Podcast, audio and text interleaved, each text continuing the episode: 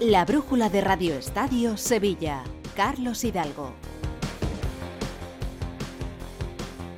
¿Qué tal? Saludos, muy buenas noches. Diez minutos para la última hora del deporte local en Onda Cero con Miguel Cala en la realización técnica. Mañana juega el Sevilla en Valencia y lo va a hacer sin la mela y sin Lucas Ocampos. En el caso de Eric Lamela es menos importante, digamos, la baja porque no era titular, pero Ocampos estaba siendo el carrilero zurdo indiscutible José Manuel Jiménez en esa defensa de 5 de Quique. ¿Qué tal? Muy buenas. ¿Qué tal? Muy buenas. Sí, sin duda una baja importante, jugador fundamental para Quique Sánchez Flores desde que llegó, así que vamos a ver quién va a ocupar esa demarcación en la banda izquierda, si adelanta Acuña, si dobla el lateral eh, y juega en ese carril tanto Acuña como Pedrosa y veremos quién eh, juega adelante. El caso es que ahí lógicamente ha venido eh, haciendo sus pruebas eh, Quique Sánchez Flores, aunque no ha dado pistas, pero ya tenía claro desde hace unos días que iba a ser prácticamente imposible contar eh, con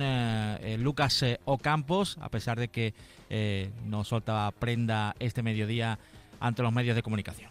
Bueno, Campos con unos problemas lumbares y la Mela con molestias en los isquios se quedan sin viajar a Valencia. Sobre las opciones para el carril zurdo hablaba Quique en la rueda de prensa de hoy. Cambia que, ese jugador sea un extremo, que sea un carrilero, que sea un lateral. Eso cambia bastante en función de si es uno de los tres. Pero al final las posiciones es lo más importante y cómo se desempeña en cada posición. O sea, tú tienes en ese lugar una situación de ataque que es muy alta y seas eh, Ocampos o seas Acuña o seas Pedrosa o seas Llanusa, al final tienes que hacer lo que tienes que hacer, que sacar centros, tirar diagonales, asociarte con quien tienes que asociar, etcétera, etcétera. Entonces, mm, cambia la característica del jugador, pero no realmente su función, de lo que tiene que, realizar. Bien, muchas gracias y buen fin de semana a todos.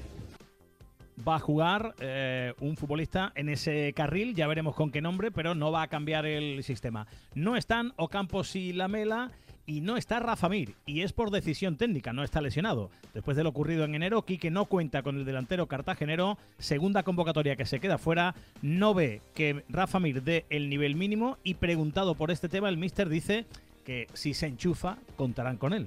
Pero sí que es verdad que yo lo considero un jugador más. Si logramos que él revierta y que él alcance esos grados o niveles de rebeldía que yo deseo para los jugadores que no les ha ido bien, pues entonces perfecto, le abriremos la puerta sin ningún problema. Mientras tanto, él seguramente está en una batalla psicológica de esas, eh, haciéndose preguntas, pero que seguramente que todas las respuestas le llevan a, a ser más competitivo.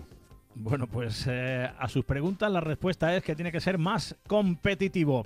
Son tres bajas, más los seis lesionados, nueve. Los lesionados son Agumé, Marcao, Nianzú, Luquevaquio, Gudel y Mariano, un Mariano del que ha dicho hoy Quique que aún le queda para volver, sin dar plazos. Las buenas noticias, las entradas en la convocatoria de Quique Salas, ya recuperado de la lesión, y que podría jugar como tercer central para que Acuña fuera ese carrilero zurdo. Y la entrada de Alejo Vélez, que podría tener en Mestalla sus primeros minutos, porque titular va a ser sin duda Isaac Romero, el hombre de moda, cinco goles en siete partidos. Se le ha preguntado al míster si ha tenido que hablar con el jugador lebrijano para pedirle que tenga la cabeza fría ante tanto halago. El otro día habló de él y le echó flores Simeone, habló de él el seleccionador nacional Luis de la Fuente, pero dice que no hace falta decirle nada a Isaac.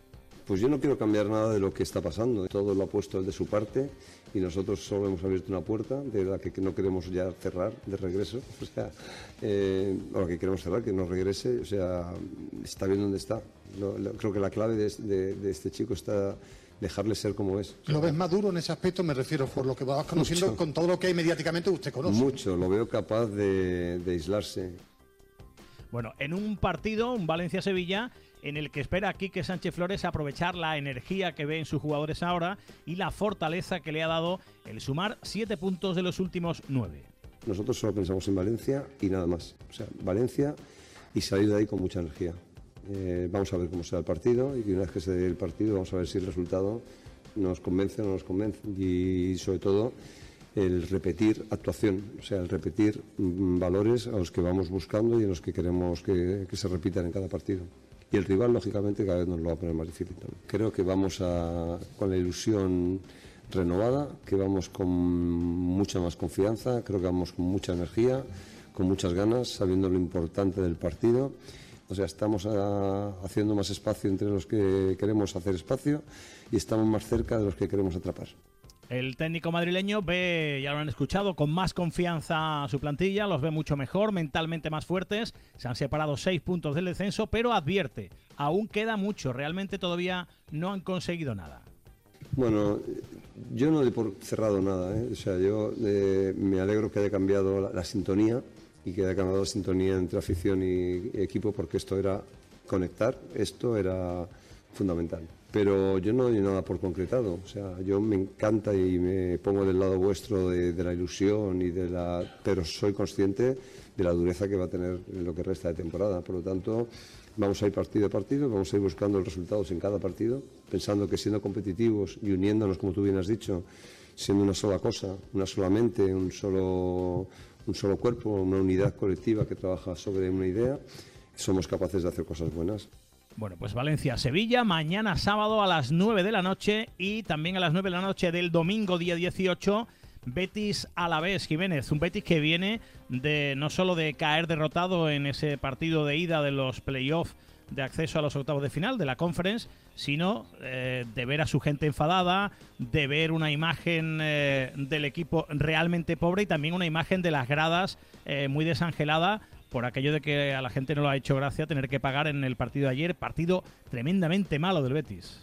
Ayer fueron 25.000 espectadores. Eh, desde 2017 no se veía una entrada similar en el estadio Benito Villamarín en un partido así.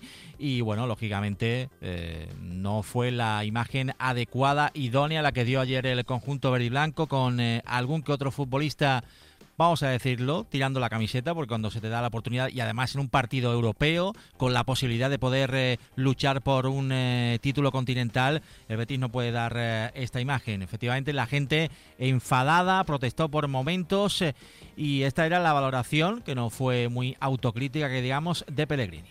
Sin lugar a duda que no hicimos un partido muy creativo. yo creo que defensivamente el equipo respondió porque ellos tampoco tuvieron ninguna posibilidad de gol en todo el partido. Nosotros tuvimos al principio, los primeros 15 minutos, tenemos un par de llegadas que Nabil puede convertir, un tiro después en el palo de William José, pero estuvimos poco creativos ante un, balón, ante un equipo que defiende muy bien con balón, que cuesta mucho recuperarla porque son técnicamente buenos. Así que, así que en ese aspecto, sin creación, eh, un equipo que además venía a jugar sin apuro, que sabía que tenía que definir en casa, eh, nos costó mucho. Creó poco el Betis, pero creó menos el Dinamo de Zagreb y al final fue el que marcó por esa mano de Xavi Riad, la revisó el VAR y el gol de Petkovic. Xavi Riad que por cierto va a ser el único central disponible para el partido del próximo jueves. Ahí se va a decidir la eliminatoria sin Petzela que vio la amarilla y estaba apercibido un error eh, grave del futbolista argentino. Y ahora vamos a ver si esto afecta también al 11 eh, del Betis el próximo domingo frente al Alavés. Es cierto que tienen que entrar futbolistas que no estaban eh, inscritos en la competición europea, como Sócrates, Altimira, Fornals, Jimmy Ávila. Probablemente todos ellos van a ser titulares en el partido. Y vamos a ver a Bacambú, que eh, ha entrenado ya esta mañana. Y vamos a ver seguramente un ambiente muy diferente en las gradas. Sobre esto, sobre lo que se vio ayer en la grada del Villamarín, se le preguntaba a Pellegrini.